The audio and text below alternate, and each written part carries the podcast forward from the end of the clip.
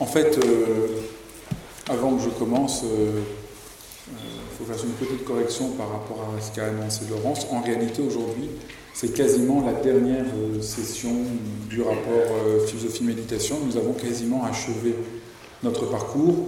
Nous aurons une, peut-être deux séances au mois de juin pour clore. Mais en gros, quelque chose s'achève aujourd'hui et il y aura donc les deux, prochaines sessions, les deux prochains mercredis, euh, une, méditation sur l'œuvre de Shogun Trungpa. Et puis, euh, tout n'est pas décidé pour ce qui va se passer euh, ensuite. Mais crois que c'est important, voilà, nous sommes un peu au bout de notre chemin crois qu'au mois de juin, il y aura une séance sur Martin Heidegger et une séance sur toutes les questions que vous voulez poser.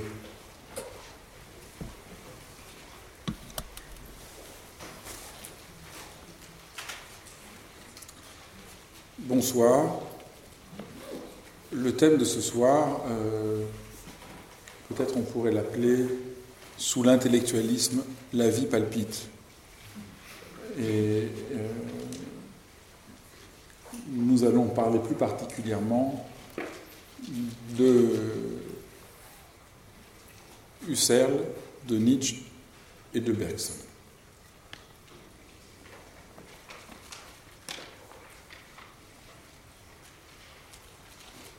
Quand j'ai étudié l'histoire de l'art, quand été étudiant, j'avais été très frappé par le fait que la plupart des discours qu'on tient sur l'art, loin de nous aider à mieux voir les œuvres d'art, ne font que créer une distance avec elle. Et l'arme la plus souvent utilisée pour nous empêcher d'avoir un rapport direct avec les œuvres d'art, c'est une compréhension mécanique de l'histoire. Chaque génération d'artistes, par exemple, m'avait-on appris, prépare la suivante qui accomplit ce que la précédente n'a pas pu entièrement réaliser. De manière un peu schématique, c'est la thèse défendue par Gombrich dans l'histoire de l'art. Je ne sais pas si certains d'entre vous euh, ont lu ce livre, euh, qui est devenu un peu le bréviaire de la plupart des étudiants en histoire de l'art, qui à mon sens est le livre euh, pour ne plus rien comprendre à ce que peut être l'œuvre d'art. Matisse n'accomplit pas ce qu'a découvert Cézanne, même s'il s'appuie sur son travail pour découvrir son propre. Et Bergson s'est attaqué à cette question-là, euh, remarquant que l'illusion de l'historien, c'est de croire que le possible est présent dans les antécédents voyez Au fond, il y a une illusion majeure, c'est de croire que le possible était là avant et qu'il y a un enchaînement logique de l'histoire. En réalité, nous ne faisons alors que projeter le présent dans le passé. Un jour, quelqu'un demanda à Bergson quelle sera la littérature de demain? Et Bergson, conséquent avec lui-même, lui répondit qu'il était incapable d'y répondre, car l'avenir de la littérature n'est pas en suspens dans son passé à titre de possible. C'est bien une illusion rétrospective qui nous fait croire que telle chose va déboucher sur telle chose. Mais en réalité, aucun artiste ne peut s'expliquer par ce qui le précède.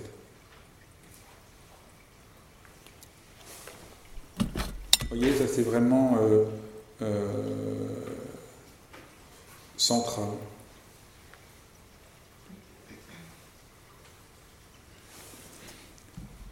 Nietzsche s'est aussi engagé à dénoncer cette illusion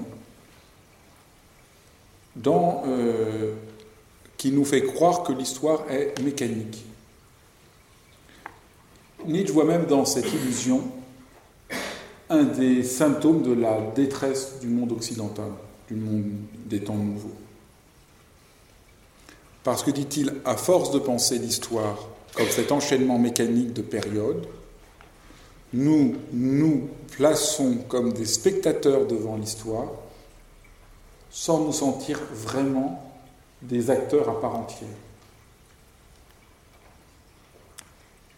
Voyez? Et, et, dans la seconde inactuelle, ce texte majeur, il écrit Si l'on force quelqu'un à ne plus aimer de manière inconditionnelle, on tranche les racines de sa force. Il ne peut dès lors que se dessécher, c'est-à-dire devenir malhonnête.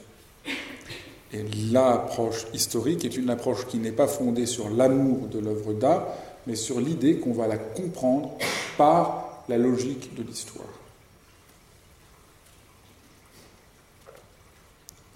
Quand nous avons perdu l'amour de la vérité, la vérité conçue comme une forme euh, euh, archaïque de totalitarisme, quand on a perdu l'amour de l'œuvre d'art, que nous avons remplacé par une pseudo-connaissance, que nous, que nous reste-t-il? Cette attitude, Nietzsche l'appelle l'histoire antiquaire, qui est aujourd'hui aussi dominante en philosophie. On considère chaque philosophe aujourd'hui en fonction des prétendues influences qu'il aurait reçues. Un artiste, première chose qu'on demande, quelles sont ses influences, quels sont ses descendants? Mais en réalité, aucun artiste n'a d'influence, aucun artiste n'a de descendants. Si on entendu au sens mécanique de l'histoire. Parce que chaque artiste peut commencer pour de bon.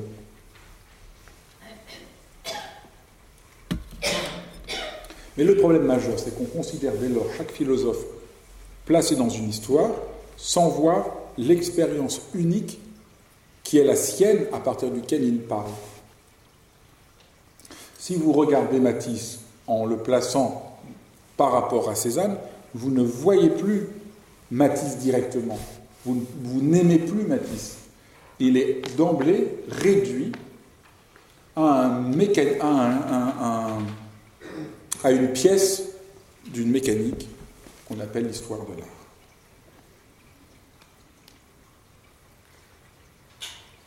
Pour la philosophie,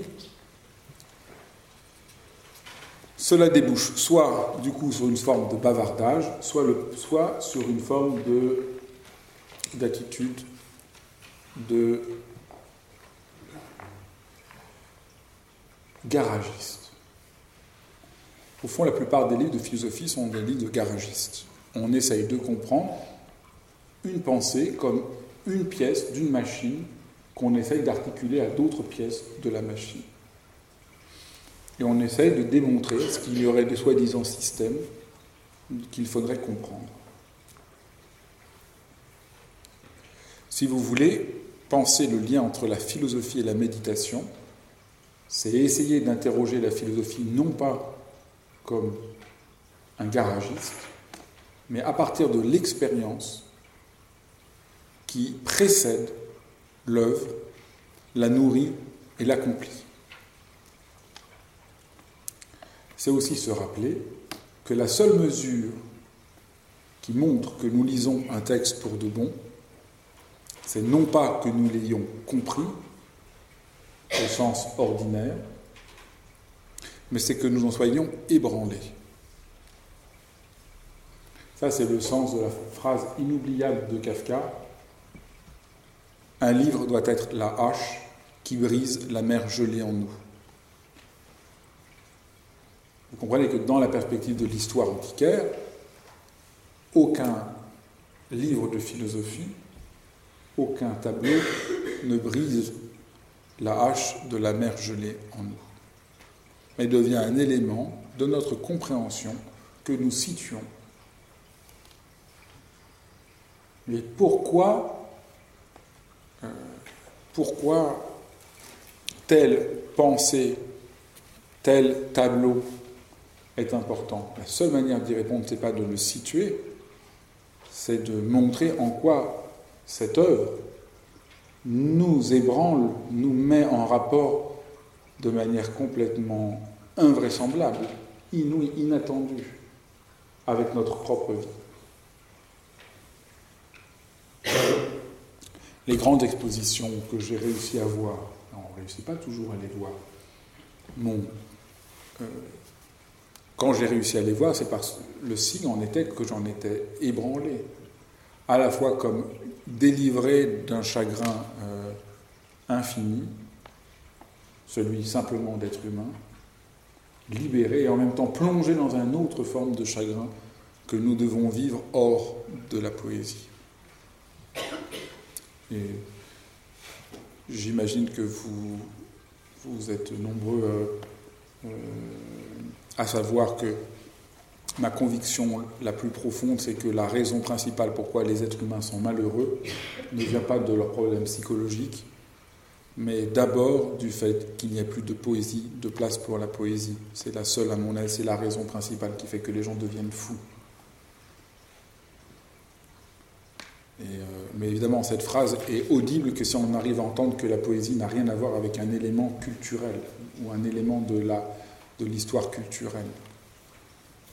Que ça a à voir avec euh, la possibilité même de, respirer. Vous voyez, là, une œuvre véritable nous, nous euh, appelle à sortir de la médiocrité tranquille que nous ne pouvons pas vraiment éviter de reconstruire.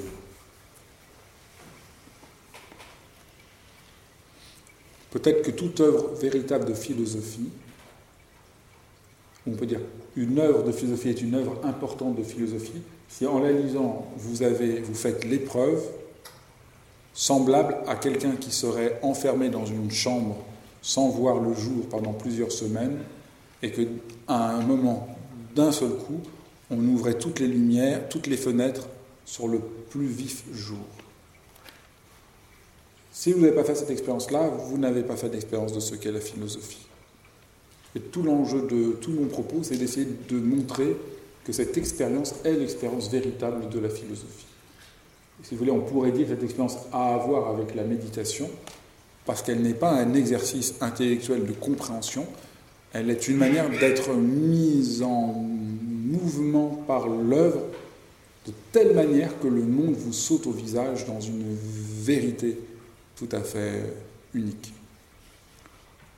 Ce n'est pas toujours forcément euh, euh, euh, intense, ça peut être très doux, mais c'est le seul peut-être inconvénient de mon image, ça peut être très doux, mais ça n'est pas moins décisif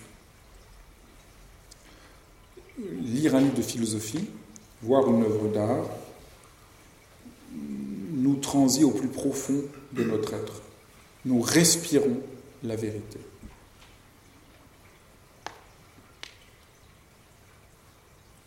Vous voyez, et ça, ça, être à la fois, nous sommes à la fois plongés dans une grande joie et à la fois dans les larmes. Dans l'enthousiasme et l'étonnement. Et ça, c'est la, ça, c'est la vérité de la méditation. Parce que la méditation, c'est cette dimension de présence qui nous fait quitter l'abstraction. L'abstraction des concepts tout faits, l'abstraction du découragement et de la facilité pour découvrir un rapport beaucoup plus soutenu, beaucoup plus intense, beaucoup plus vrai à notre propre existence. La méditation, je le dis toujours, euh, n'a pas pour finalité de nous euh, calmer, mais elle a pour euh, finalité d'ouvrir le monde à neuf, d'ouvrir notre esprit à neuf.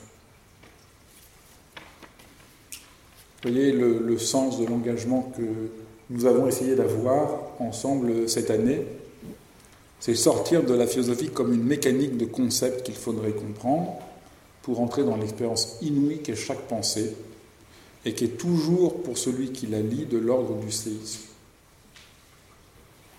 Et vous avez chaque artiste, chaque philosophe, s'il est un, artiste véritable, un philosophe véritable, se pose la question comment sortir de ce qui est devenu scolaire? Comment sortir de ce qui est devenu mort, vicié, éteint, un ensemble de formules C'est tout simple. Euh, contrairement à ce qu'on vous raconte, aucun artiste n'a voulu, véritable, n'a voulu faire du nouveau pour faire du nouveau. Ça, c'est, c'est pas sérieux. Euh, aucun philosophe n'a voulu faire une nouvelle philosophie. Mais chaque penseur véritable, chaque artiste véritable, essaye de retrouver une expérience absolument neuve, absolument vivante. Et c'est d'autant plus urgent qu'il y a un processus implacable de rigidification de tout ce qui est vivant. Pensons au geste de Kant que nous avions évoqué la semaine dernière. Kant est le philosophe le plus radical pour redonner à l'expérience son plein sens. Et pourtant, qu'est-ce qui s'est passé? Très rapidement, on a fondé une sorte de scolastique autour de Kant.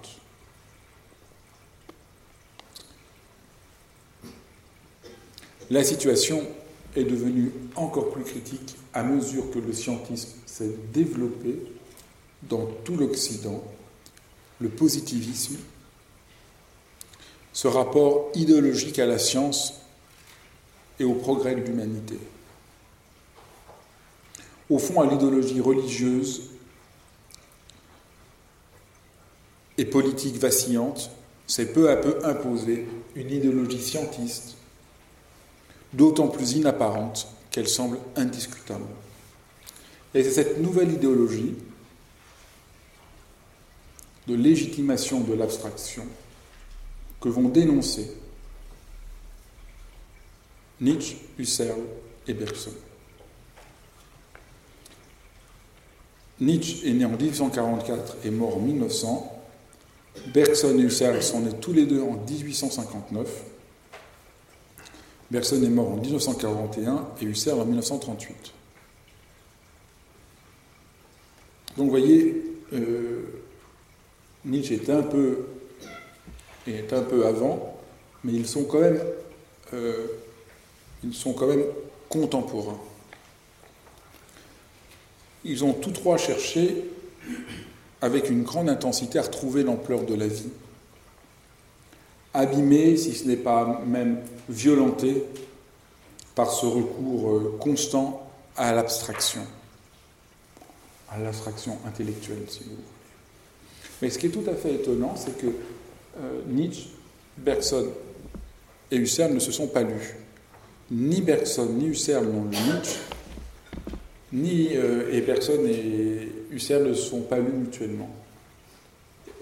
Les liens qui existent entre les trois, quant à cette question-là, vient donc non pas d'une influence quelconque, mais du fait qu'ils soient tous les trois en rapport au même phénomène, qui est donc la crise majeur qui sévit à ce moment-là en Occident.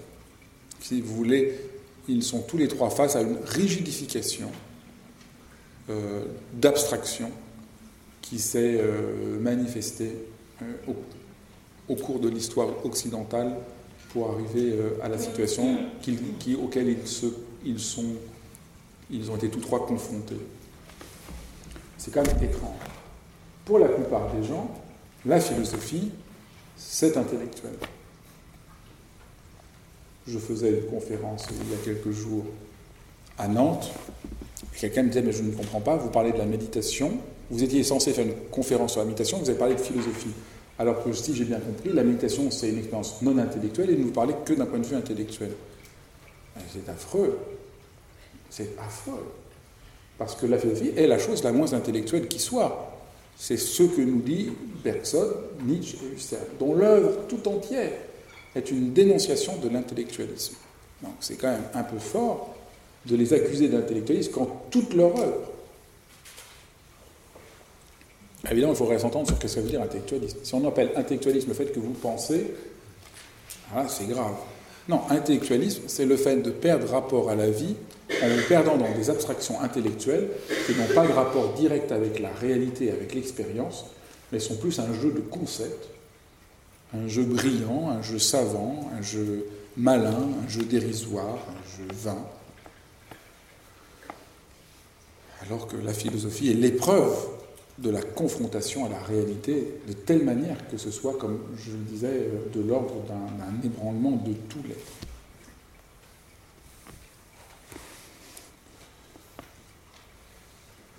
En fait, même celui qui n'a jamais ouvert un livre de philosophie est complètement, ou pas complètement, mais ça veut dire, est bien marqué par cet intellectualisme qui ravage notre temps.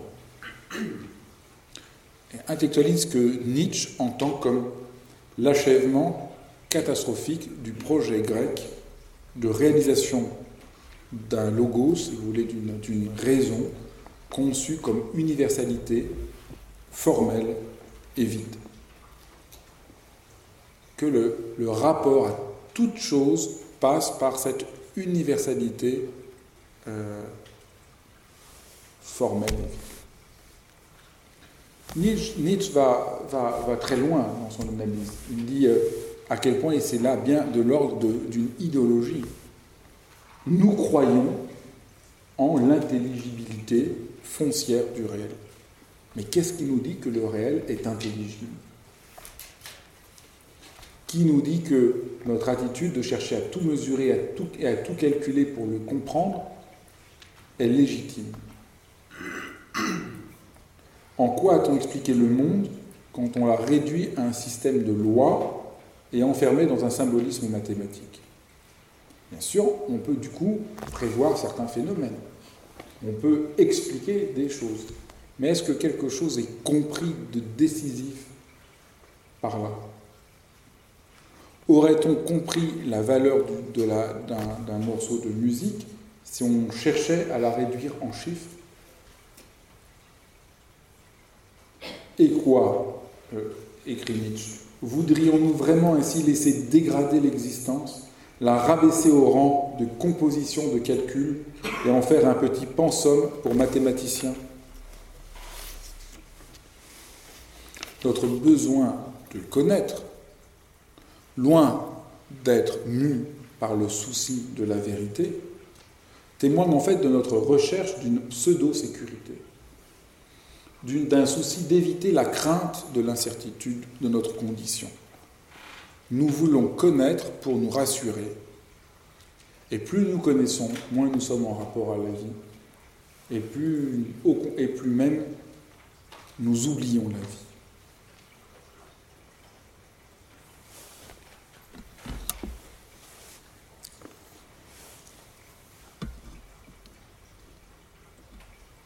cette crise, au fond du sens,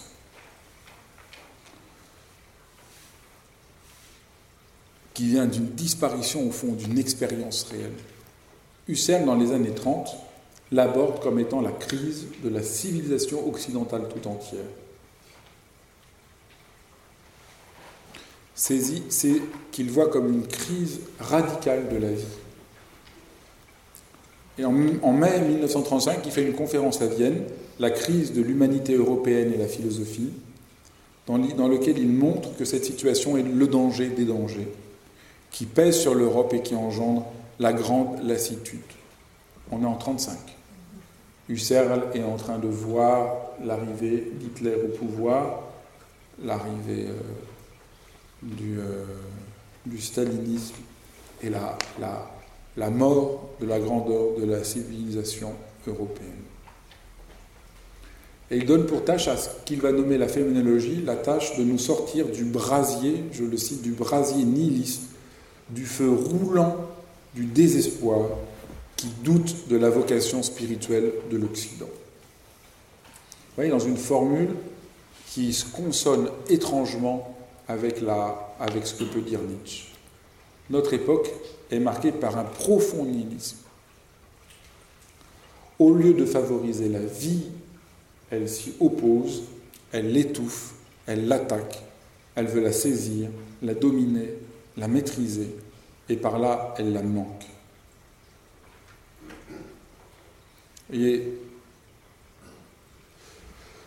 nihilisme n'est donc pas du tout comme Schopenhauer l'avait dit le, la situation humaine par excellence,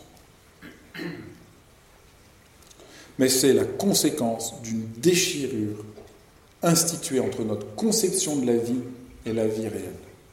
Nous sommes prisonniers d'une conception de la vie qui étouffe la vie, qui nie la vie, et nous préférons notre conception intellectuelle de la vie plutôt qu'entrer en rapport à la vie, et voilà le nihilisme. Voilà le désespoir, voilà la grande lassitude. La grande lassitude, donc, ne vient pas euh, de la difficulté de l'existence humaine, De ce point de vue-là, Schopenhauer avait tout à fait tort. Mais elle vient d'une crise de notre temps qu'il faudrait prendre en vue. Et du reste, il n'est pas sûr qu'aujourd'hui,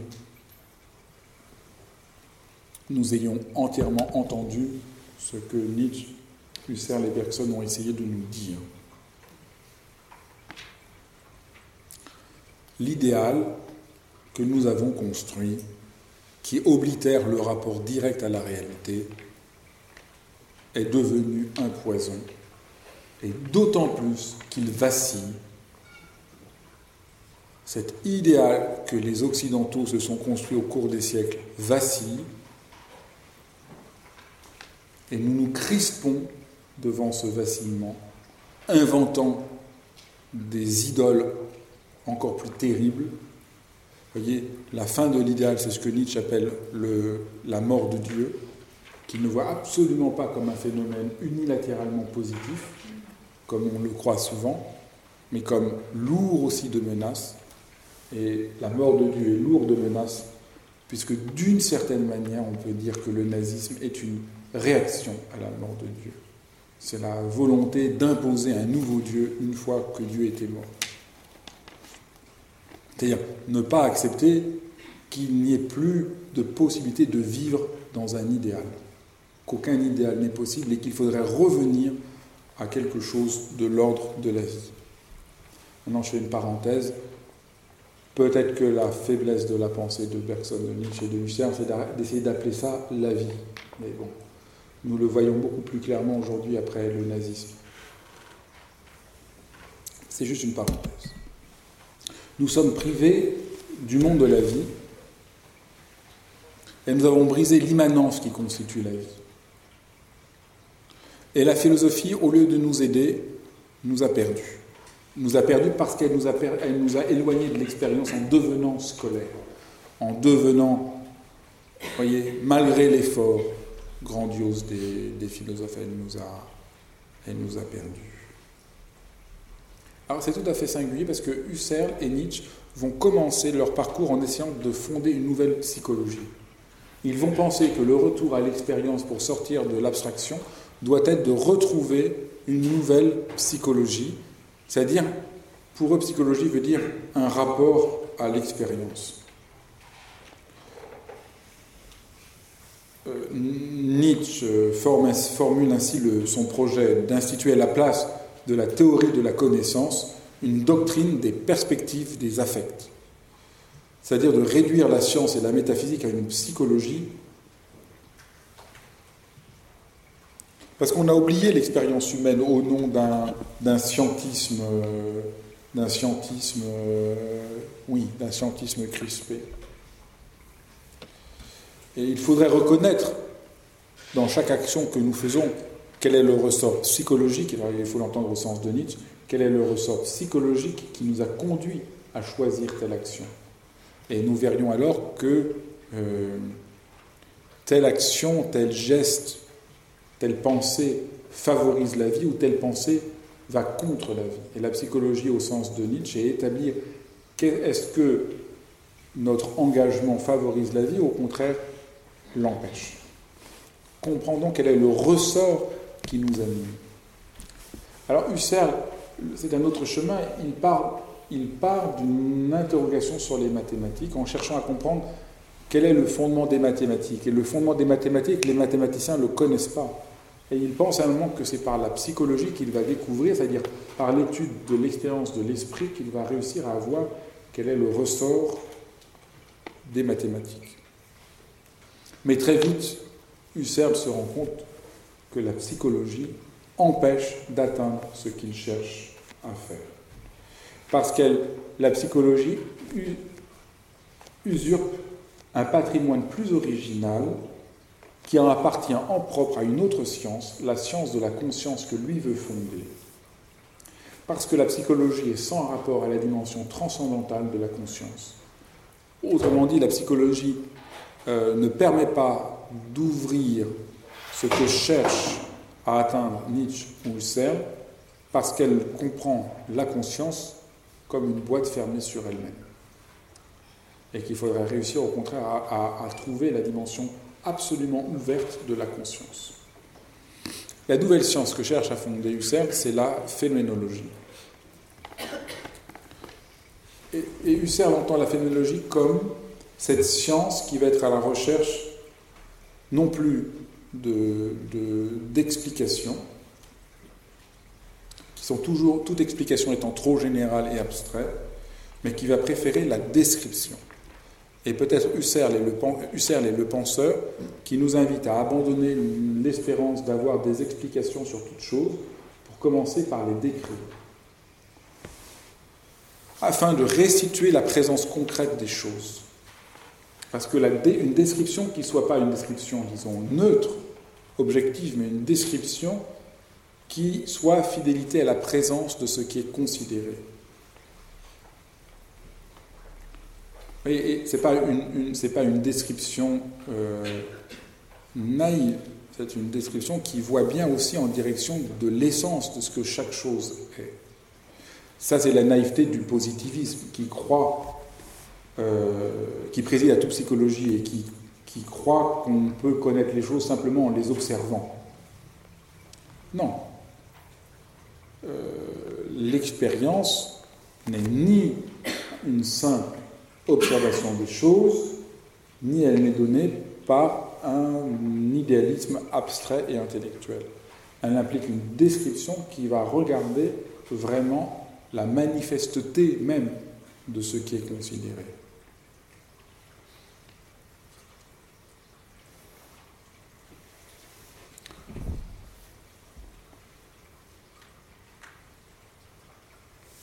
Sortir du nihilisme, c'est pour Nietzsche tout investir dans la vie, dans cette vie même, au lieu de nous en détourner au nom d'un idéal de connaissance, au nom de l'idéal ascétique. C'est pourquoi Nietzsche parle de la nécessité de vivre intensément. Or, vivre intensément, c'est dépasser sans cesse ce qui a déjà été acquis.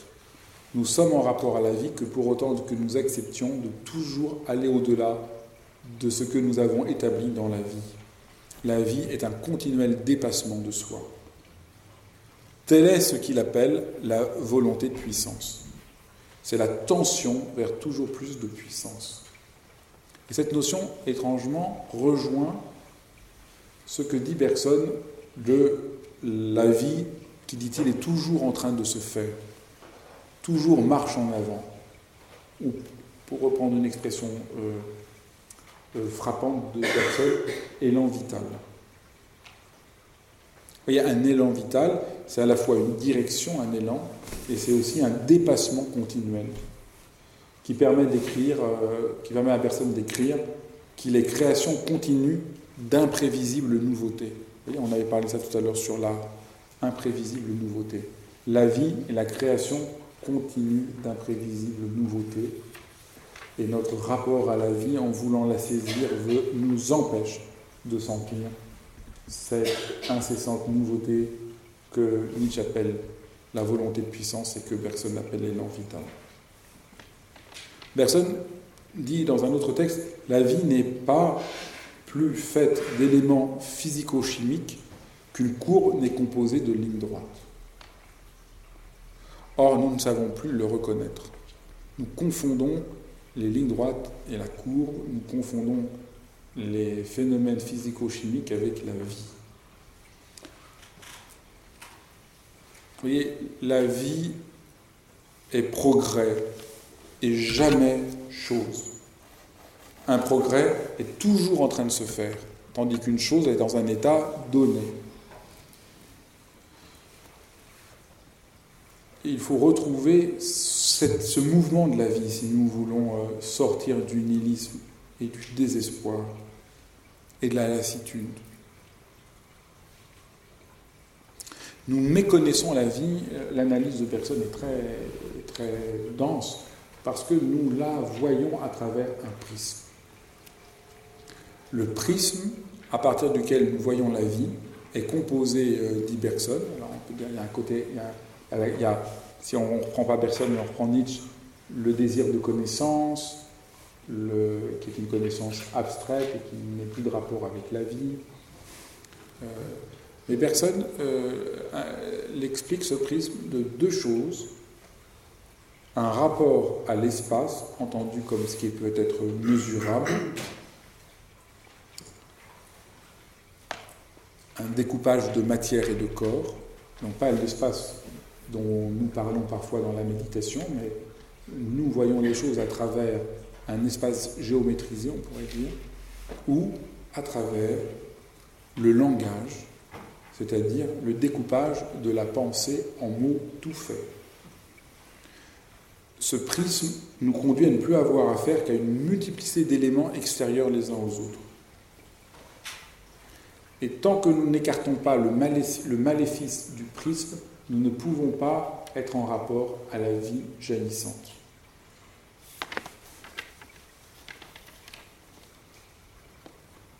Autrement dit, la vérité de la vie, que Bergson comprend comme la durée pure dans son mélange vital, n'est généralement comprise par la plupart d'entre nous qu'à travers sa traduction en termes de d'espaces délimités et de phrases toutes faites.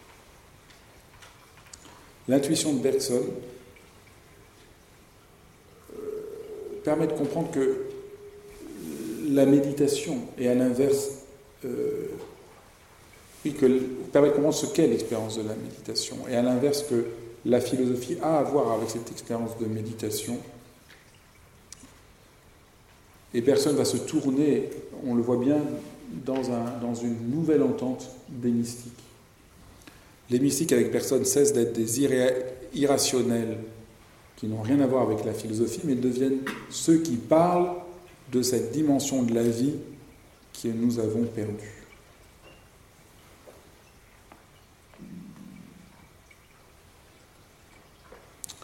Vous voyez, cette perte de la vie n'est pas découverte seulement par les grands, par ces trois philosophes. On pourrait dire que la plupart des très grands artistes de leur époque ont aussi été en face de ce phénomène.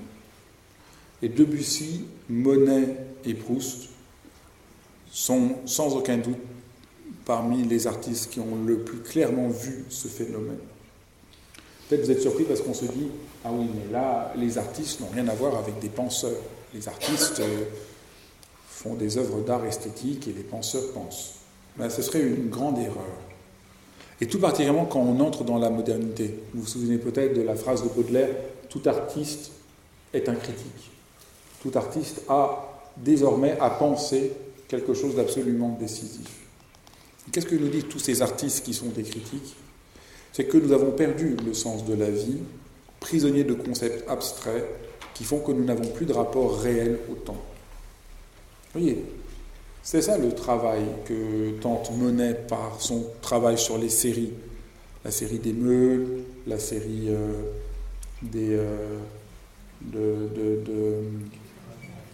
des nymphéas, des cathédrales de Rouen, du pont de Londres. Voyez, c'est une manière de montrer qu'on ne regarde pas les choses.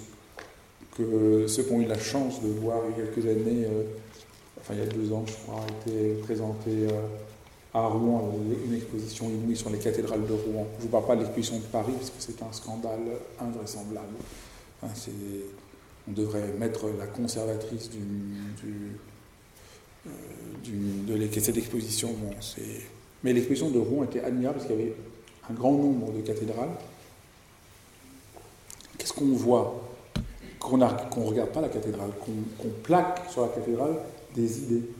Et qu'au fond, euh, la variation de l'atmosphère, du rapport, de la lumière change la réalité du monde et des choses. Et que nous sommes toujours trop, au fond, l'expérience de Monet, c'est que nous sommes toujours beaucoup trop intellectuels pour apprendre à regarder. Nous ne regardons pas, nous ne voyons pas, nous restons dans, nos, dans des idées toutes faites.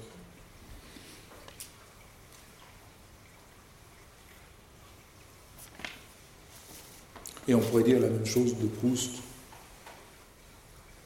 qui montre à quel point notre compréhension du monde est tellement grossière et que dès qu'on regarde, c'est d'une infinie subtilité. Mais c'est la même chose chez Debussy qui fait exploser le système tonal pour découvrir un tout autre rapport au son et à la musique que celui que l'Occident avait connu jusqu'alors, qui restait encore, euh, dirait-il, je ne sais pas s'il a dit ça, mais qui resterait encore comme un peu trop intellectuel. Voyez, avec euh, Monet, on abandonne cette lumière euh, irréelle, égale, abstraite, qu'on voit dans nombre de tableaux classiques, une lumière euh, sans heure et sans saison, pour découvrir un tout autre rapport à la lumière, où les ombres servent à modeler la forme, et non pas simplement à suggérer une lumière. Cette découverte est vraiment, au fond, on pourrait dire, une découverte du temps. On pourrait dire que Monet découvre le temps, Proust, c'est inutile de dire qu'il est dans une découverte du temps, et vous savez sans doute que la question du temps est une question euh, centrale à la pensée de Bergson et de Husserl. Il y a une anecdote très simple, un, un, exemple très simple que donne Bergson. Si je veux me préparer un verre d'eau sucrée, j'ai beau faire, je dois attendre que le sucre fond. Ce petit fait est gros d'enseignement, car le temps que j'ai à attendre n'est plus ce temps mathématique qui s'appliquerait aussi bien au long de l'histoire entière du monde matériel, lors même qu'elle serait étalée tout d'un coup dans l'espace. Il coïncide avec mon impatience, c'est-à-dire avec une certaine portion de ma durée à moi, qui n'est plus allongeable ni rétrécissable à volonté. Ce n'est plus du pensée, c'est du vécu.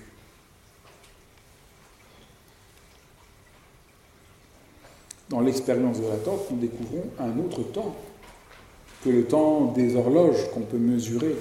C'est un temps qui n'est irréductible au temps des horloges, qu'on ne peut pas compter en minutes, qu'aucune aucune mesure du temps ne révèle la vérité de la durée, qui est une expérience réelle que nous faisons du monde. Et, ce que remarque Bergson, c'est en oubliant la durée pour ce temps fabriqué, nous avons perdu la vie. La science, écrit Bergson, extrait et retient du monde matériel ce qui est susceptible de se répéter et de se calculer, par conséquent ce qui ne dure pas. Or, ce qui importe au premier chef, si nous voulons garder quelque chose de la vie, c'est ce qui dure. Ce qui nous concerne, c'est ce qui ne se répète pas. Vous voyez, le terme de vécu qu'emploie euh, Bergson est un mot aussi crucial chez Husserl, c'est leur manière, euh, n'a pas le sens que j'emploie moi parfois négativement, ça a le sens de l'expérience au sens le plus juste, parce que pour eux, le mot expérience est immédiatement entendu dans l'horizon scientifique, faire une expérience, alors que le vécu ne peut pas, on peut pas faire du vécu, alors qu'on peut faire une expérience. Donc, pour des tas de raisons qu'il n'a pas la peine d'expliquer ici, pour ma part, j'emploie jamais le mot vécu, mais j'emploie toujours le mot expérience dans un autre sens. Mais pour que vous vous retrouviez, surtout pour ceux qui ont l'habitude de ma manière de, parler, il faut essayer d'entendre ici le, la, force du terme vécu, même si souvent le, je le critique. Donc voilà un peu le, l'apport inouï de ces trois penseurs. C'est vraiment tout à fait amusant parce que un des disciples de Bergson, qui a fait, euh, qui a fait, euh, qui, a, été marqué par Bergson, c'était euh, un japonais qui s'appelle le comte Kuki. Le comte Kuki, K-U-K-I, était un homme absolument extraordinaire il était parti étudier. Vous savez, les Japonais, au début du siècle, se sont dit nous n'avons pas de philosophie en Occident et nous voulons avoir aussi une philosophie. Et ils sont venus étudier la philosophie occidentale avec une, avec une intensité très profonde. Et en une génération, ils ont réussi à euh, vraiment intégrer la philosophie occidentale. C'est tout à fait euh, extraordinaire. Et le comte Cookie est une personnalité euh, éblouissante, émouvante vraiment un être euh, humain euh, étonnant. Alors, il va étudier avec Husserl, euh, puis Heidegger en Allemagne, de, 24 de 1924 à 1927. C'est une époque de grande crise en Allemagne. le comte Cookie, qui était assez riche, a pris des cours particuliers avec Heidegger, et ça, ça a aidé Heidegger à vivre, parce qu'il il avait un très petit salaire. Et après, il est venu en France. Euh, l'amitié entre Heidegger et le comte Cookie va naître une très profonde amitié. Le comte Cookie venait souvent avec sa femme. Ah, ah, sa femme s'habillait en japonais souvent avec euh, le kimono et tout. C'est tout à fait singulier. Euh, et une amitié très profonde va, va naître entre eux, au point que bien des années plus tard, le comte Cookie ne sera plus, plus vivant. Heidegger lui dédicacera, enfin, et pas seulement lui dédicacera, il consacrera au fond un, des grands textes qu'il a écrit, Dialogue avec un japonais. Le dialogue avec un japonais, c'est une évocation du comte Cookie et une réponse aux questions que le comte Cookie lui posait dans ces années-là, 24-27, mais que Heidegger ne pouvait pas encore, n'était pas encore assez avancé dans son chemin de pensée pour lui répondre. Mais alors le comte est venu en France étudier en, partie la philosophie de, de Bergson, et il a pris un jeune répétiteur pour l'aider il avait 40 ans, il a pris un jeune répétiteur qui avait 23 ans pour l'aider euh, à maîtriser mieux le français et la philosophie. Ce jeune homme s'appelait Jean-Paul Sartre. Et c'est par le comte Cookie que Jean-Paul Sartre a découvert Martin Heidegger. Mais le comte Cookie était très marqué par Bergson et aussi par d'autres philosophes français comme Boutroux, dont je ne parle pas ce soir, mais même si c'est tout à fait passionnant, et a rédigé sa thèse de doctorat qui s'appelle Le problème de la contingence. La contingence, la contingence, c'est euh, penser, on va dire, penser la contingence, ça a été le coup de génie de la philosophie française. Pas seulement de Bergson. Qu'est-ce que c'est la contingence? C'est une façon de penser qu'il y a quelque chose hors du déterminisme, qui n'est pas le hasard, mais la liberté. Et qu'il y a, et que la contingence, c'est une histoire, mais c'est juste, si vous arrivez à voir le phénomène, c'est juste commotionnant. Penser la contingence, c'est penser donc qu'à la racine des choses, au lieu d'avoir le déterminisme de la science, il y a une ouverture, si vous voulez, qu'à avoir avec le rien. C'est donc déjà aller en direction d'une pensée du rien, la contingence la science ni la contingence. Elle essaie d'expliquer tout par des lois. Vous savez, maintenant que vous avez une catastrophe naturelle, on veut tout de suite avoir des explications. Aucune explication. Mais vous voyez, tout notre effort, c'est il n'y ait plus de contingence. Et à un moment, pour essayer de. Parce, parce qu'a été vu l'enfermement de cette domination d'un mécanisme absolu et radical, au fond, c'est ça dont je vous parle depuis le début, le mécanisme radical de l'histoire de l'art, le mécanisme radical de l'histoire, le mécanisme radical de la science. Il n'y a plus de vie, il n'y a plus de commencement et il n'y a plus de contingence. Et donc il n'y a plus de rapport au rien. Tout est entièrement compréhensible et contenu.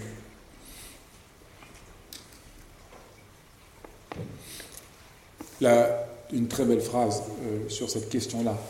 Euh, une très belle phrase sur cette question-là de, Jean Beaufray qui dit De même que selon Baudelaire, la musique creuse le ciel, on peut dire que la pensée creuse le rien. Et ça, c'est absolument clair, et c'est là où la philosophie française, qui n'est pas souvent euh, euh, portée à sa hauteur, a euh, réussi quelque chose d'inouï que le comte Cookie a su percevoir et mettre à jour dans son extraordinaire livre qui par bonheur est traduit en français.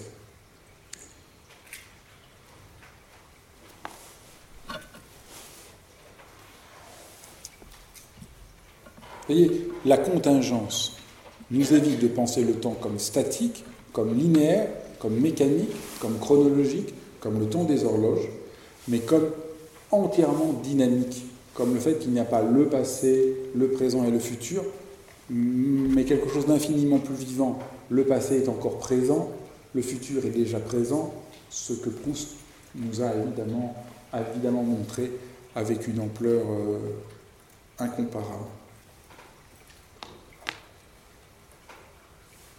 Vous voyez, le maintenant, donc, n'est pas euh, l'actualité. C'est le grand problème aujourd'hui de la notion d'ici et maintenant. dès qu'on parle de méditation, de spiritualité, on parle l'ici et maintenant. Mais même euh, hormis ça, ça devient vraiment quasiment le slogan de notre époque. Il faut être dans l'ici et maintenant. Il faut être dans l'ici et maintenant. C'est une sorte d'instantanéité qu'on entend par l'ici et maintenant.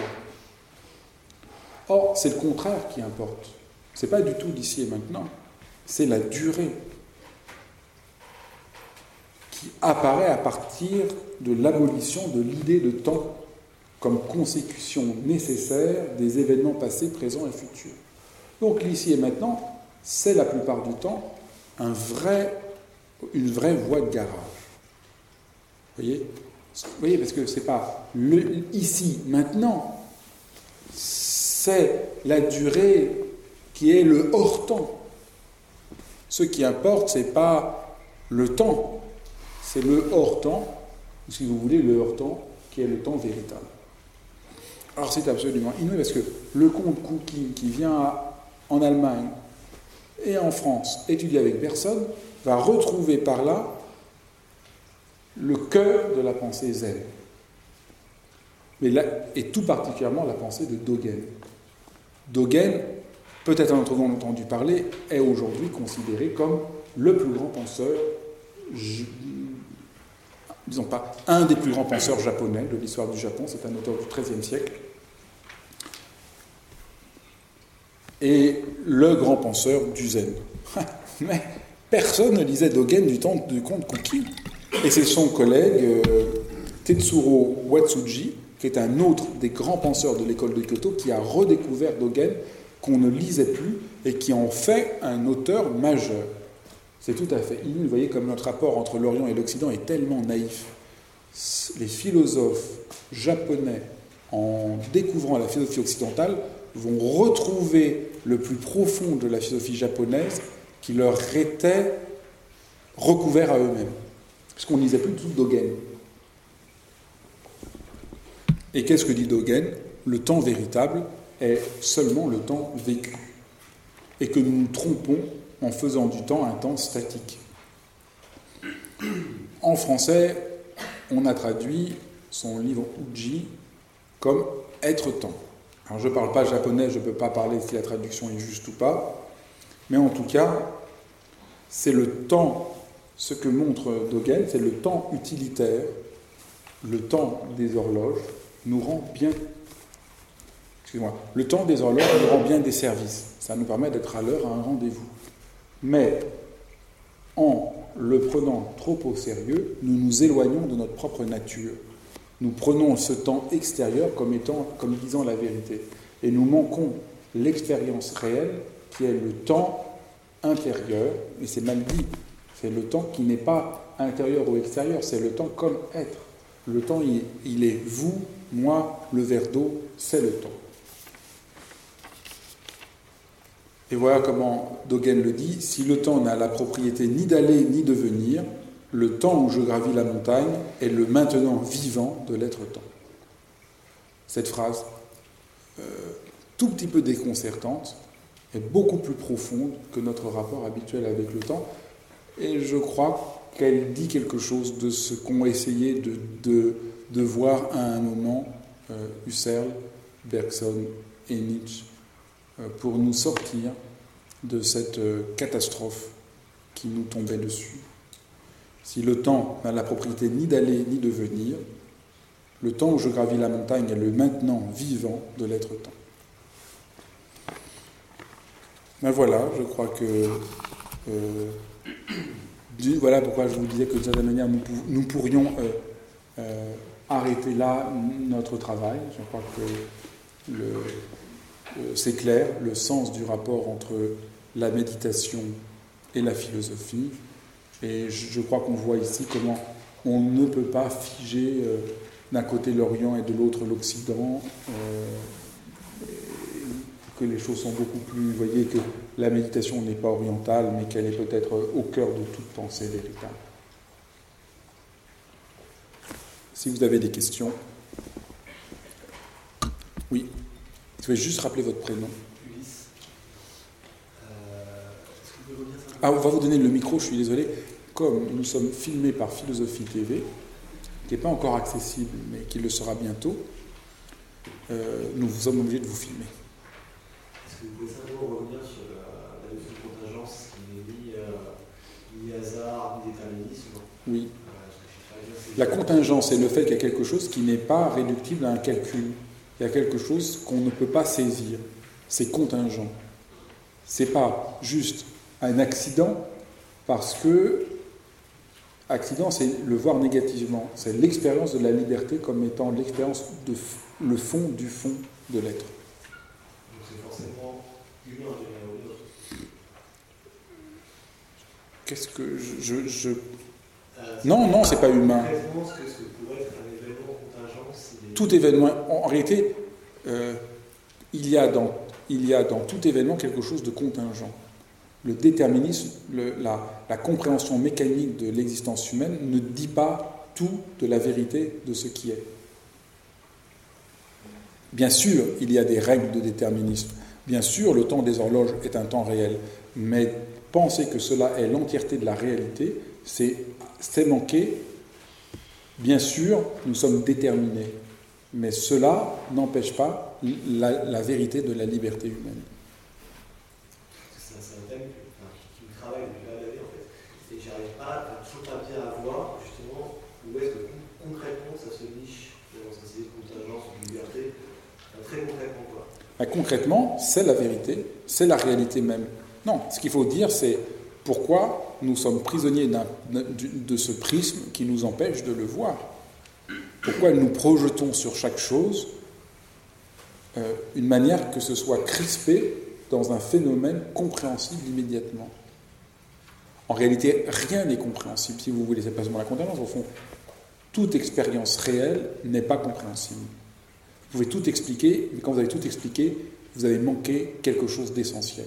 Et là, c'est par là que Husserl y va en disant, quand vous avez expliqué, vous avez perdu la présence de la chose. Donc qu'est-ce qui reste? Bien sûr, vous pouvez, décrire, ce qu'est chimiquement une pomme. Mais est-ce que vous êtes en rapport à la présence de la pomme ou du pommier dans le jardin, pour reprendre l'exemple de Husserl Vous voyez? Et quelque chose fait absolument défaut. Pour nous, ça n'a plus d'importance. Tout est réduit à comment on peut le comprendre, le prévoir, le déterminer. Il y a là une illusion. C'est ça le renversement que nous invitent à faire ces philosophes. C'est pas comment je peux trouver la contingence, pourquoi je ne la vois pas en étant prisonnier d'un ensemble de croyances qui font que je suis trop intellectuel.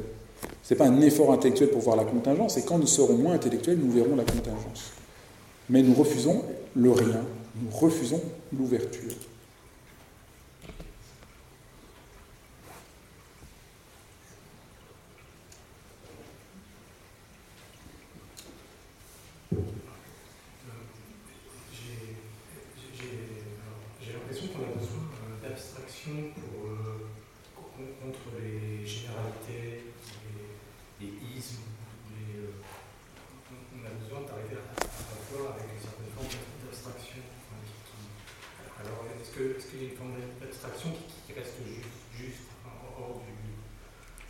Non. Disons, en un sens, non. Toute abstraction est mortelle. Alors allez voir ce qu'on appelle par abstraction. L'abstraction entend qu'il n'y a plus de rapport, que l'abstraction est un jeu intellectuel qui nous sépare de la réalité. Maintenant, ce qui est inouï, c'est aussi bien chez Nietzsche, chez Bergson que chez Husserl, ce ne sont pas des empiristes. Ce ne sont pas. Il ne s'agit pas d'enregistrer les phénomènes. Euh, mais là, ce serait très trop difficile. Là, c'est la limite, ce serait trop difficile, même si c'est inouï comment Husserl, pardon, comment Husserl fait pour décrire comment on regarde une fleur.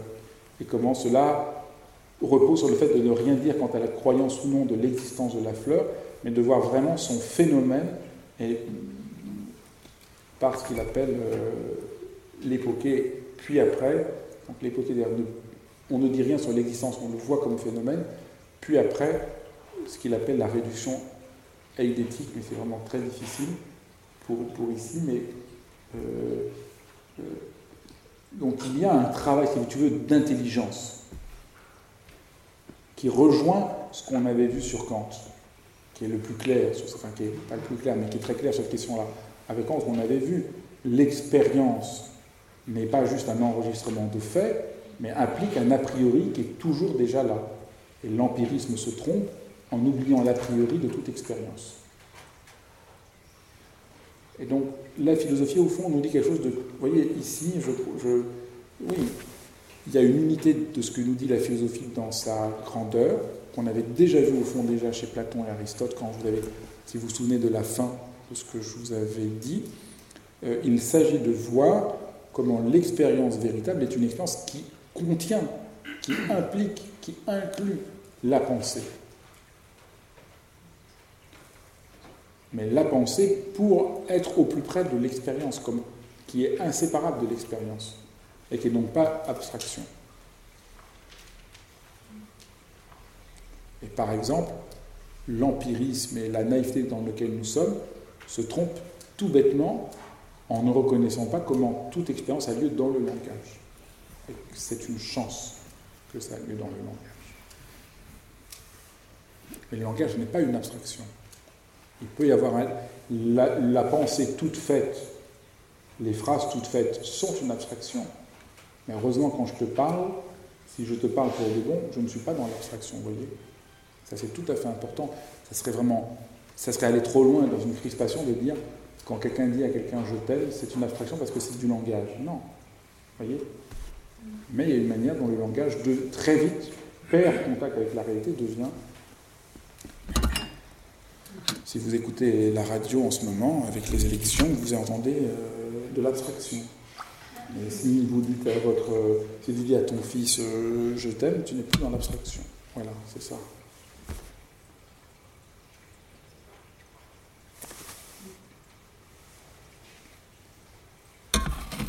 Oui On va te donner le micro.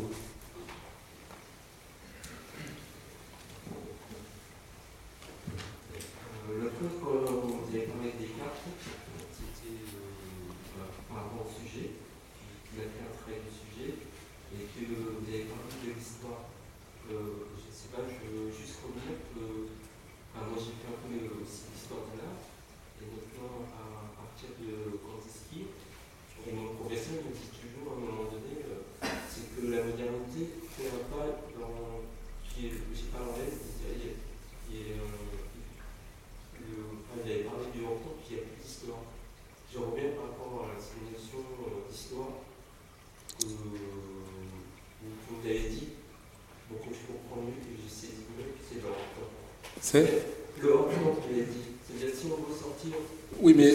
L'histoire mécanique qu'on nous a mis dedans. Oui, ce qu'il faudrait dire, c'est sans doute ce dont je parlerai pour la dernière séance, si je fais la dernière séance sur Heidegger, si je la fais. Là, il faudra parler plus avant euh, euh, de l'histoire. Parce que il ne s'agit pas de dire qu'il n'y a pas d'histoire. Il y a une histoire de l'art. Mais l'histoire de l'art n'est pas celle qu'on nous présente faite d'un temps consécutif, mécanique, où il y aurait un tel implique un tel. C'est toute autre histoire qu'il faudrait faire. Mais il y a une histoire. Pourquoi il y a une histoire? Parce que on ne peut pas dire, à mon sens, qu'avec par exemple Kandinsky, on serait dans le hors-histoire. Non. Kandinsky est dans l'histoire en tant qu'il révèle la vérité du monde. Et, donc il est, il est véritablement historique, mais vous voyez, c'est très compliqué d'arriver à comprendre qu'est-ce que ça veut dire. J'écoutais aujourd'hui, par hasard, quelques minutes, je crois la rédactrice en chef ou une des journalistes de Télérama. Je vois tout le monde se crispe, vous avez raison. Je crois que c'est vraiment le sommet de, de la bien-pensance c'est vraiment la réduction de tout ce qui est vivant en produits culturels. C'est vraiment. Et, avec une évidence complète, cette, euh, ce journaliste de Télérama, qui travaille depuis 30 ans, cette chose je me souviens, a dit le théâtre, la, le cinéma ont en commun, et je crois la littérature ont en commun. Ah, comment, J'aimerais bien trouver le mot exact.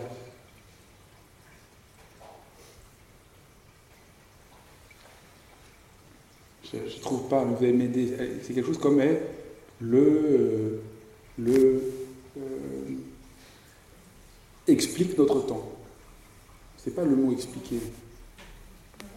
Comment? J'entends pas. Miroir, mais c'est pas le mot miroir, mais c'est tout à fait ça l'idée. L'œuvre d'art, comment? J'entends pas.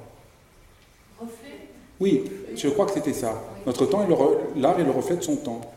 Et éclaire son temps, disons. C'est ça qu'il faut voir des œuvres d'art, parce que ça permet de comprendre son temps. C'est une idée, mais c'est une idée, mais. Euh, c'est ça, c'est absolument aveugle. Oui, peut-être les produits culturels que défend un journal comme Télérama est bien de l'ordre de cet ordre-là. Mais toute œuvre d'art véritable n'est pas là pour expliquer son temps, elle est là pour révéler quelque chose qui est en, voyez, qui est en, en qui, est, qui est dans l'originaire de tous les temps, qui révèle le temps comme ce que personne ne voit et n'a vu, et qui, est, et qui connaît l'entièreté de ce qui est à venir. Voyez? Si on sort de ce temps mécanique. C'est marrant parce qu'elle ne s'est pas du tout rendu compte, mais ce qu'elle disait est absolument la pensée de Lénine. Mais si on lui disait ça, parce que c'est Lénine qui pense que l'art est le reflet de son temps, ça c'est une idée de Lénine. C'est une idée, mais absolument, mais, mais c'est tellement. Euh, on voit qu'elle n'a jamais vu une œuvre d'art de sa vie. Parce que allez voir l'exposition Matisse, penser que Matisse reflète son temps, que Matisse éclaire son temps. Non. Matisse, il fait apparaître la vérité de l'humanité comme personne. Et par là, il dit quelque chose d'absolument unique sur notre temps, mais voyez, d'une manière absolument autre que comme, euh, disons, euh, au fond, la journaliste décalque sur les artistes son travail de journaliste. C'est absurde. Que le journaliste nous aide à, décrypter le temps, c'est très bien. Je trouve ça formidable. Enfin, peut-être pas formidable, mais disons, on peut le comprendre. Mais un artiste n'est pas un journaliste. C'est, et ça, c'est absolument. Euh, C'est absolument décisif. Jamais Télérama ne parlera d'une œuvre d'art véritable. Jamais. Par principe. C'est par principe, c'est intrinsèque, parce qu'une œuvre d'art véritable ne peut pas refléter son temps. Elle la provoque. Elle la révèle comme jamais personne ne l'a vue. Vous voyez? Elle est l'antipode des phrases toutes faites. Et Télérama ne peut comprendre l'art que comme des phrases toutes faites. Le monde médiatique culturel, c'est une, douleur. Euh, en fait, la situation véritable que, révèlent, je crois de manière très claire, Nietzsche, Bergson et Husserl, c'est euh,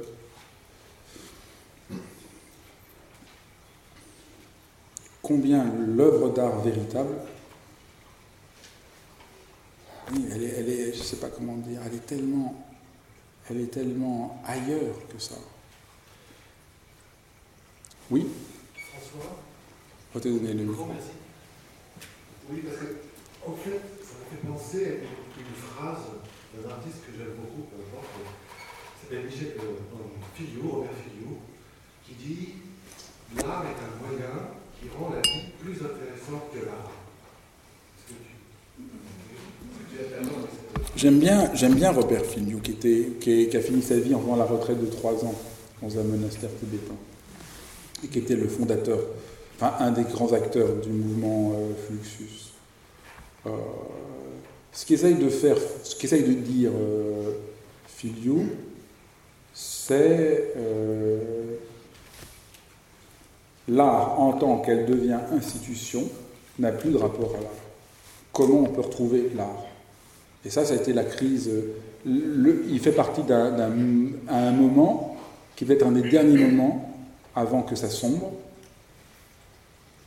Enfin, ça n'a pas de sens ce que je dis parce que à chaque moment il y a des nouveaux moments. Mais disons, ça a été une tentative, la tentative de Fidiou, euh, la plus, la plus, la plus euh,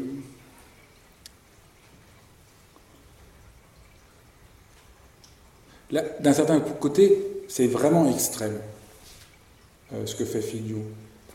Il voit tellement la réification de toute œuvre d'art dans le marché qui ne fait qu'elle n'est plus qu'un produit. Parce que c'est évidemment ça qui est à, l'horizon du phénomène Télérama. C'est l'œuvre d'art comme produit. Télérama prend une œuvre d'art et en fait un produit. Euh, et alors, Filou, pour résister, euh, a, aussi cette autre phrase bien fait, vite fait, mal fait. Non, c'était pas bien fait. Pas fait, mal fait, vite fait. Et ces œuvres ont ce côté rien.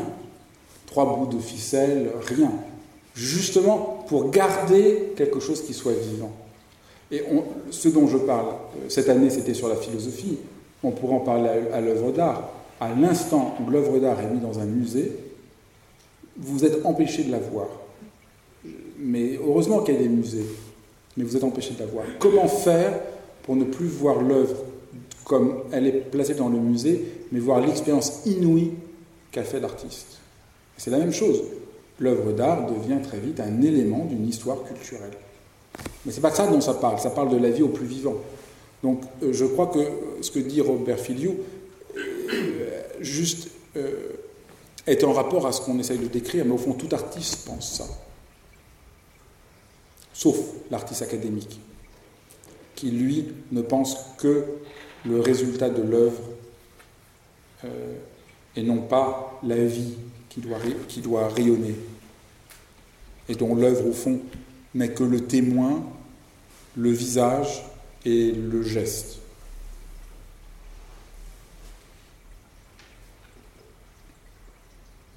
Ça, répond à ta question? Vous avez une autre question On va te donner le, on va changer le micro.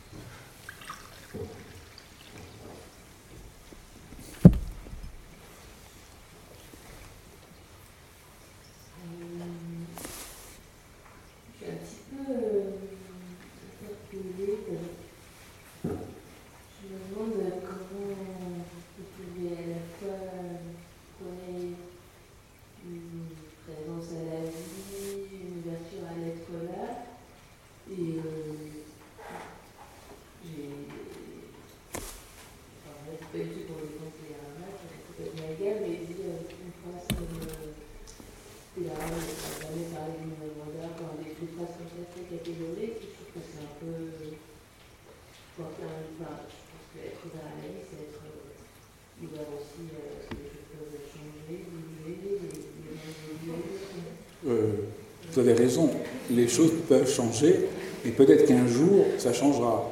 Mais pour l'instant, le phénomène, le phénomène, c'est ce que j'ai de montrer, c'est le phénomène.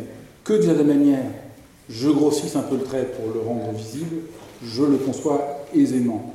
Et il peut y avoir un article très bien un jour dans Télérama. Mais le, le mouvement de fond, c'est euh, que cette phrase témoigne absolument. C'est l'entendre. Ce, que je, ce que je montrais, c'est la phrase de cette personne qui écrit depuis 30 ans dans Télérama et qui explique que l'œuvre d'art est, euh, au fond le reflet de son temps, témoigne de ce qui empêche de voir l'œuvre d'art. Et c'est vraiment lié à ce que j'essaye de montrer. De, de la même manière, Télérama pense l'œuvre d'art à partir de la culture.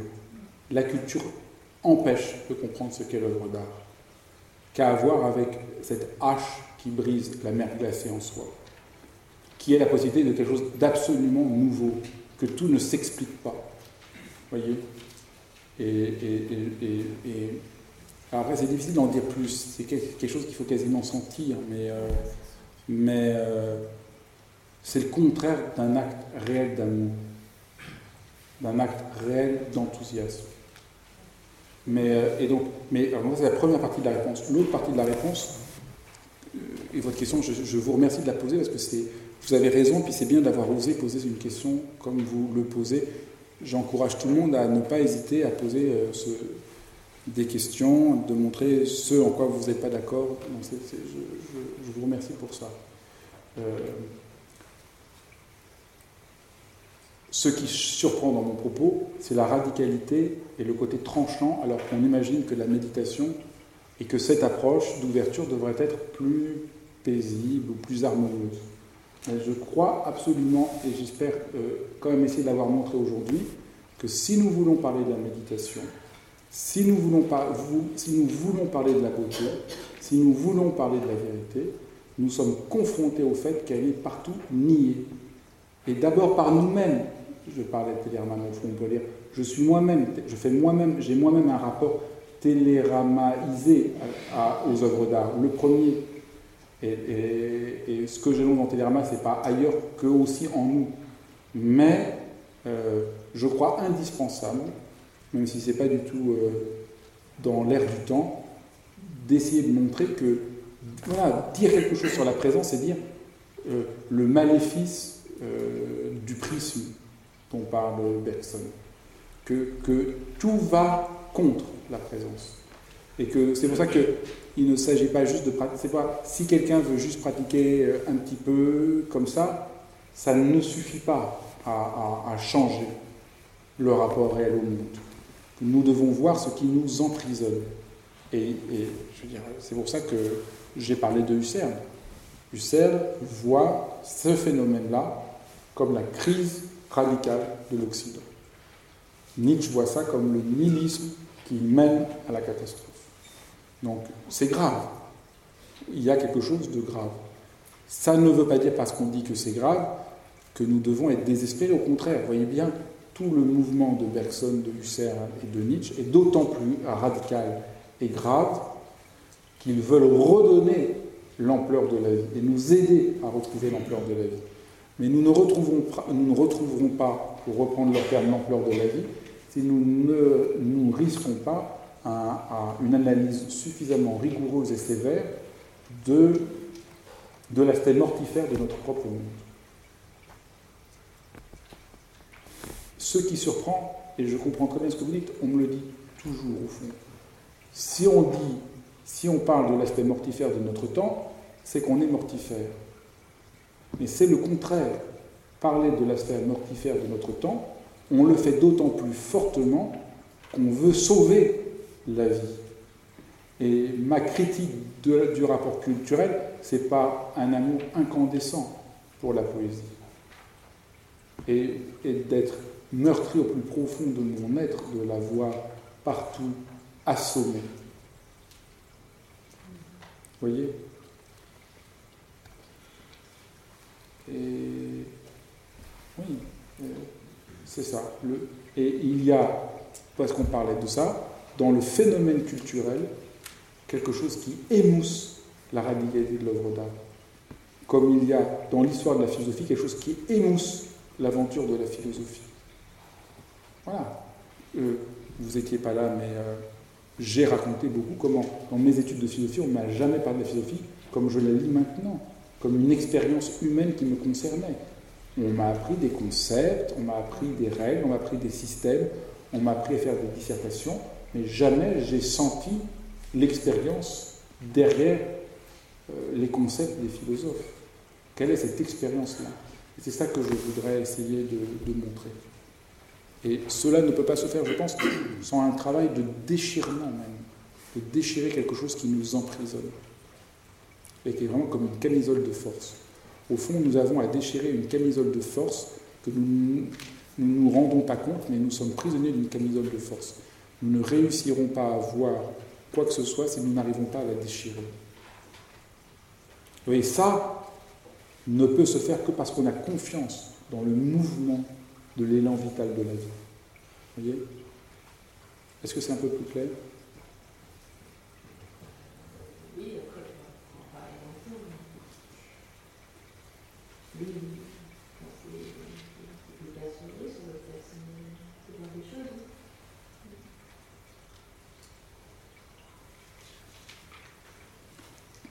Je, j'ai souvent dit ça, mais comme vous êtes là pour la première fois, quelqu'un va, un, va avoir une exposition, prend un casque sur les oreilles, c'est fini, il ne peut plus avoir de rapport à l'œuvre d'art. On lui explique tout, on lui dit ce qu'il doit voir, on ne le laisse pas s'arrêter et dire Mais au fond, qu'est-ce que tu vis, toi, reprendre ce qu'on a dit? Quel est ton vécu du tableau?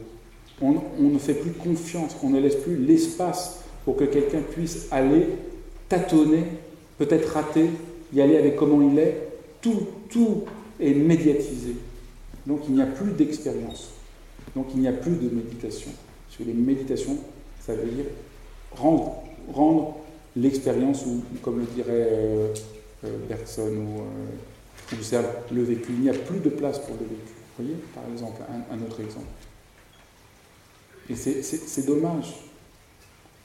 Au fond, au fond, ça n'a aucune importance de savoir que Cézanne est né euh, au XIXe siècle plutôt qu'au XIVe siècle. Au fond, ce n'est pas, ça qui compte. Voyons d'abord l'œuvre d'art, voyons ce qui, comment ça nous éveille. Après, si on peut apprendre qu'il est du 19e siècle, ça peut nous, éclairer pour mieux comprendre ce qu'on vit. Mais après coup, est-ce qu'on peut donner droit à cette expérience-là? Voilà.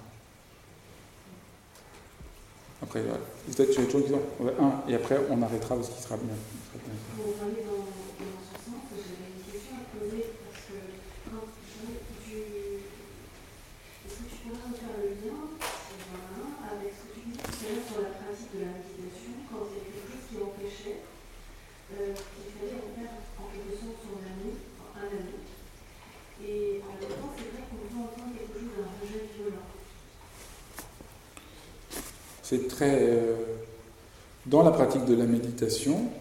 non, comment je vais.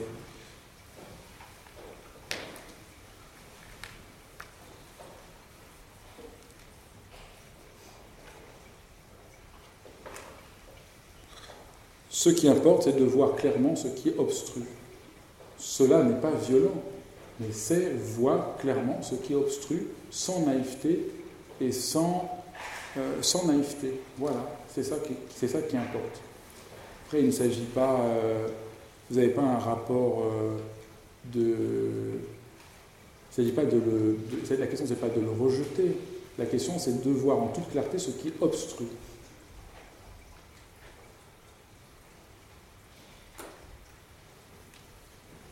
Un peintre, c'est tout, à fait simple. Un peintre qui peint, ce qu'il fait, c'est qu'il peint d'autant plus qu'il est dans la destruction. Aucun peintre ne peint sans détruire un nombre infini possible pour trouver un chemin. Vous n'allez pas dire Ah oui, mais il détruit, il laisse pas tous les possibles. Non. Le, plus grand peintre, dans l'exposition Matisse, c'est inouï, qui a en ce moment, il y a le tableau Le rêve et la blouse romaine. Quand il les a montrés, il a les gens, il avait tellement peur qu'on ne le prenne pas au sérieux parce que Matisse était un peintre qui avait très tardivement aimé par les Français. Donc, je crois que c'est en 1945, il montre toutes les, photographies des étapes préparatoires de son tableau. Tous les tableaux qu'il a tous détruits. Vous n'allez pas dire, il est agressif parce qu'il a détruit des centaines de tableaux pour faire celui-là. La, vous voyez, c'est tout à fait, c'est tout à fait, c'est parce qu'il a autant détruit qu'il touche une telle simplicité et qui fait qu'il est. Pourquoi Matisse est peut-être le plus grand peintre du XXe siècle Parce qu'il est celui qui a le plus détruit. Sans aucune merci. Et c'est pour ça qu'il est le plus tendre. Parce que c'est aussi le plus tendre. Et, je ne veux pas en dire plus parce que c'est très bien quelque chose qui, vous, qui résiste là. C'est absolument. C'est très bien. Là, je pense qu'on touche dans, le, paradoxe, on touche quelque chose d'absolument vrai et qui nous libère de la niaiserie de la spiritualité habituelle, qui est vraiment une niaiserie. Il faut être gentil. Non, la vraie compassion, c'est pas ça du tout. Et le vrai amour, c'est pas ça du tout. L'amour est un risque inouï, si on parlait de ce côté-là. voilà, ça c'est. Voilà, avec Mathis, je trouve qu'on le voit parfaitement bien. Je veux dire, c'est Et, je veux dire, vous allez voir l'exposition, vous allez voir, il y a toutes les photographies des tableaux détruits. et l'attitude, l'attitude idole, ça dire Ah, mais c'était tant de tellement beaux tableaux, pourquoi ils sont plus là? Oui, mais et en plus, le tableau, le tableau final est le tableau le plus simple. En plus, c'est une leçon sur la simplicité, mais invraisemblable, parce qu'il n'y a pas plus belle leçon sur la simplicité, donc vraiment, comme je le dis souvent, le plus difficile. Vous voyez, le simple, c'est le plus difficile. Le plus tendre, c'est celui qui détruit le plus. Eh bien, il y a détruire par agression, il y a détruire par amour.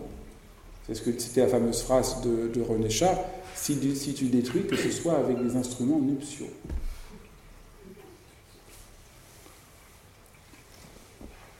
Et ça, c'est tout à fait clair. Est-ce qu'on détruit par amour et pour que la chose se manifeste ou pas? Mais euh, vous voyez, c'est comme si vous allez.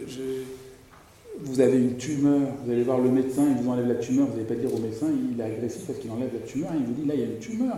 Vous lui dites merci, même s'il vous fait mal. C'est absolument. Voilà, je crois que c'est euh, du même ordre. Et dans l'ordre de la pensée, euh, qu'est-ce que dit Nietzsche? Je philosophe à coups de marteau. Alors évidemment, si on comprend bien, les coups de marteau de Nietzsche sont, plutôt des, un marteau d'horloger ou un marteau, pom, et quand ça. Ça fait quand. Il fait la philosophie à coups de marteau, il ne fait, pas de la, il fait pas de la philosophie à la guimauve. C'est la spiritualité aujourd'hui qui, fait, qui est du côté de la guimauve. Aucun philosophe n'est du côté de la guimauve. Le monde de la culture, c'est le monde de la guimauve. Mais le monde de l'art, c'est le monde du risque. Et René Char le dit de manière très directe. On va donner le micro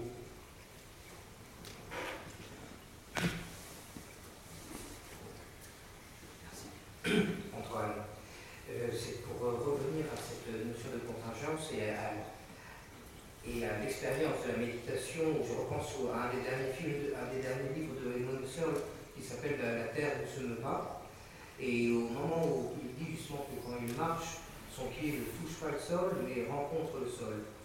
Euh, donc je pensais par rapport à justement cette ouverture sur la notion de contingence, est-ce qu'il y a quelque chose qu'on peut comprendre dans ce changement de verbe sur une action euh, ne touche pas le sol, mais on rencontre le sol. Euh, donc ce, la Terre ne se meut pas, donc euh, j'ai été interrogé par l'immobilité, sans être dans un train, euh, une immobilité pas la même qu'au cinéma, même si on est devant un écran. Et voilà, et qu'est-ce que c'est rencontrer le sol? Je ne peux pas faire le lien avec la contingence, mais ce que ce texte-là est tout à fait un texte inouï, euh, Husserl écrit ce texte, la terre ne se met pas. évidemment, on est en plein dans ce dont on a décrit tout ce soir. Nous sommes tous sûrs que la terre se meut autour du soleil, on nous l'a appris. Et d'un seul coup, Husserl dit, mais est-ce que c'est l'expérience humaine véritable? Est-ce que nous faisons l'expérience que la terre se meut autour du soleil quand nous marchons tous les jours Ou est-ce que nous ne faisons pas l'expérience absolument inverse, que la terre est l'arche qui nous accueille et qui est la stabilité à partir duquel le rapport à l'ensemble du reste se déploie? Voilà, comment, voilà le retournement inouï que réussit à faire Husserl dans l'entente de l'expérience humaine qui est partout niée. Et c'est vraiment un texte, euh, je suis content que tu parles de ça. Le jour où j'étais très jeune, le jour où j'ai lu le titre de ce livre-là, mais vous voyez, ça, ça, ça a à voir avec ce que j'ai dit. Moi, ça m'a fait un choc, comme celui que j'ai décrit d'un seul coup. On ouvre toutes les, vous êtes dans le noir, on ouvre toutes les lumières, vous dites Ah, mais oui, mais c'est vrai, je n'en peux plus qu'on me raconte que la Terre tourne autour du Soleil. Mais c'est tellement pas vrai. On a nié mon expérience humaine depuis toujours. Quelque chose de, plus fondamental a été nié. Donc je, ne sentais même plus le droit de le reconnaître sans m'en rendre compte. Le, juste le titre vous rend la Terre entière. C'est quelque chose d'absolument, euh, et la remarque que tu fais, nous invite vraiment à faire l'écoute du phénomène, à voir le phénomène. on ne on fait plus attention à ça. Donc ça, c'est tout à fait... Euh, euh, merci de parler de ça, parce que c'est tout à fait emblématique de ce qu'est la philosophie. Un texte de philosophie vous rend le monde. Vous dites, ah, vous avez envie de pleurer, vous avez envie d'embrasser les mains de Husserl, de lui dire, mais ah, mais merci. Et ça a l'effet d'un séisme. mais pour un chose d'aussi simple que ça. C'est un texte inouï que je vous conseille de lire, qui est très court, mais qui est un texte... Euh, un texte, voilà, c'est un texte fulgurant. C'est absolument incontestable. Dernière question. En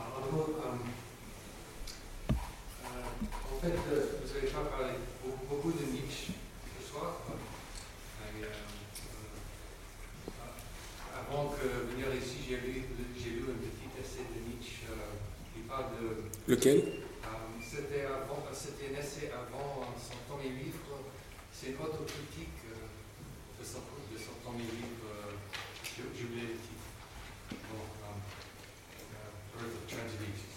à la naissance de la tragédie.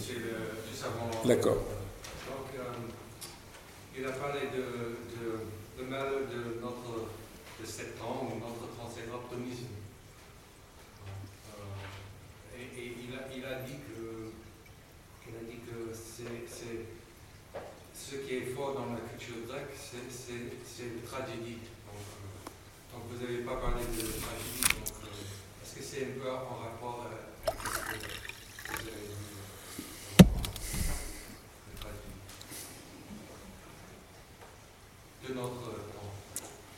j'ai pas de souvenir clair, mais euh, je crois que ce que Nietzsche essaye de, dire, c'est euh, le sentiment tragique de l'existence qu'il évoque, euh, c'est l'expérience du réel dans le fait qu'elle n'est pas saisissable et qu'on ne rêve pas les yeux ouverts et qu'on s'ouvre au fait que vivre, euh, c'est pas de la guimauve et qu'il nous faut soutenir le risque.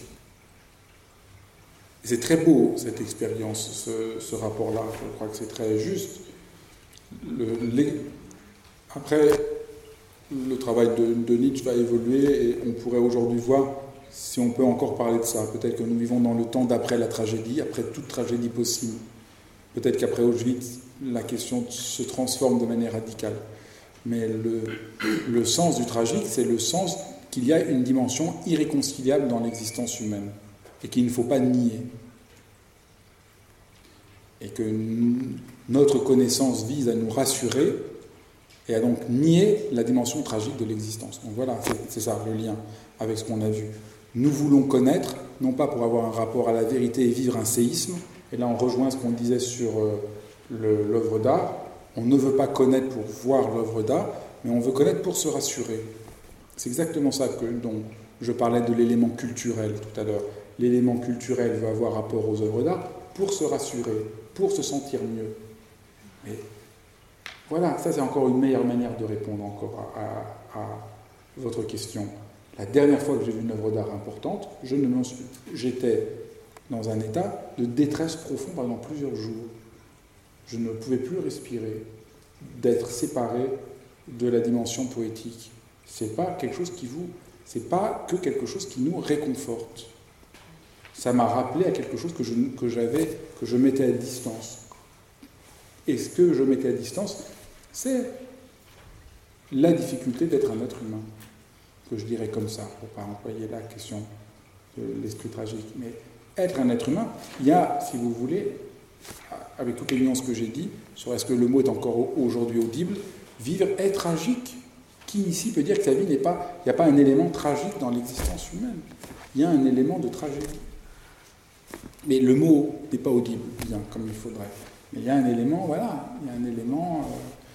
euh, et, et nier cela, c'est ne plus vraiment vivre. Et toute œuvre d'art véritable ne parle que de ça. Toute œuvre d'art véritable nous plonge dans la tragédie. Pas seulement les tragédies. Même un tableau de Matisse a à voir avec ça. C'est là, si on entend ça, là on commence à comprendre la chose. Ben, merci beaucoup.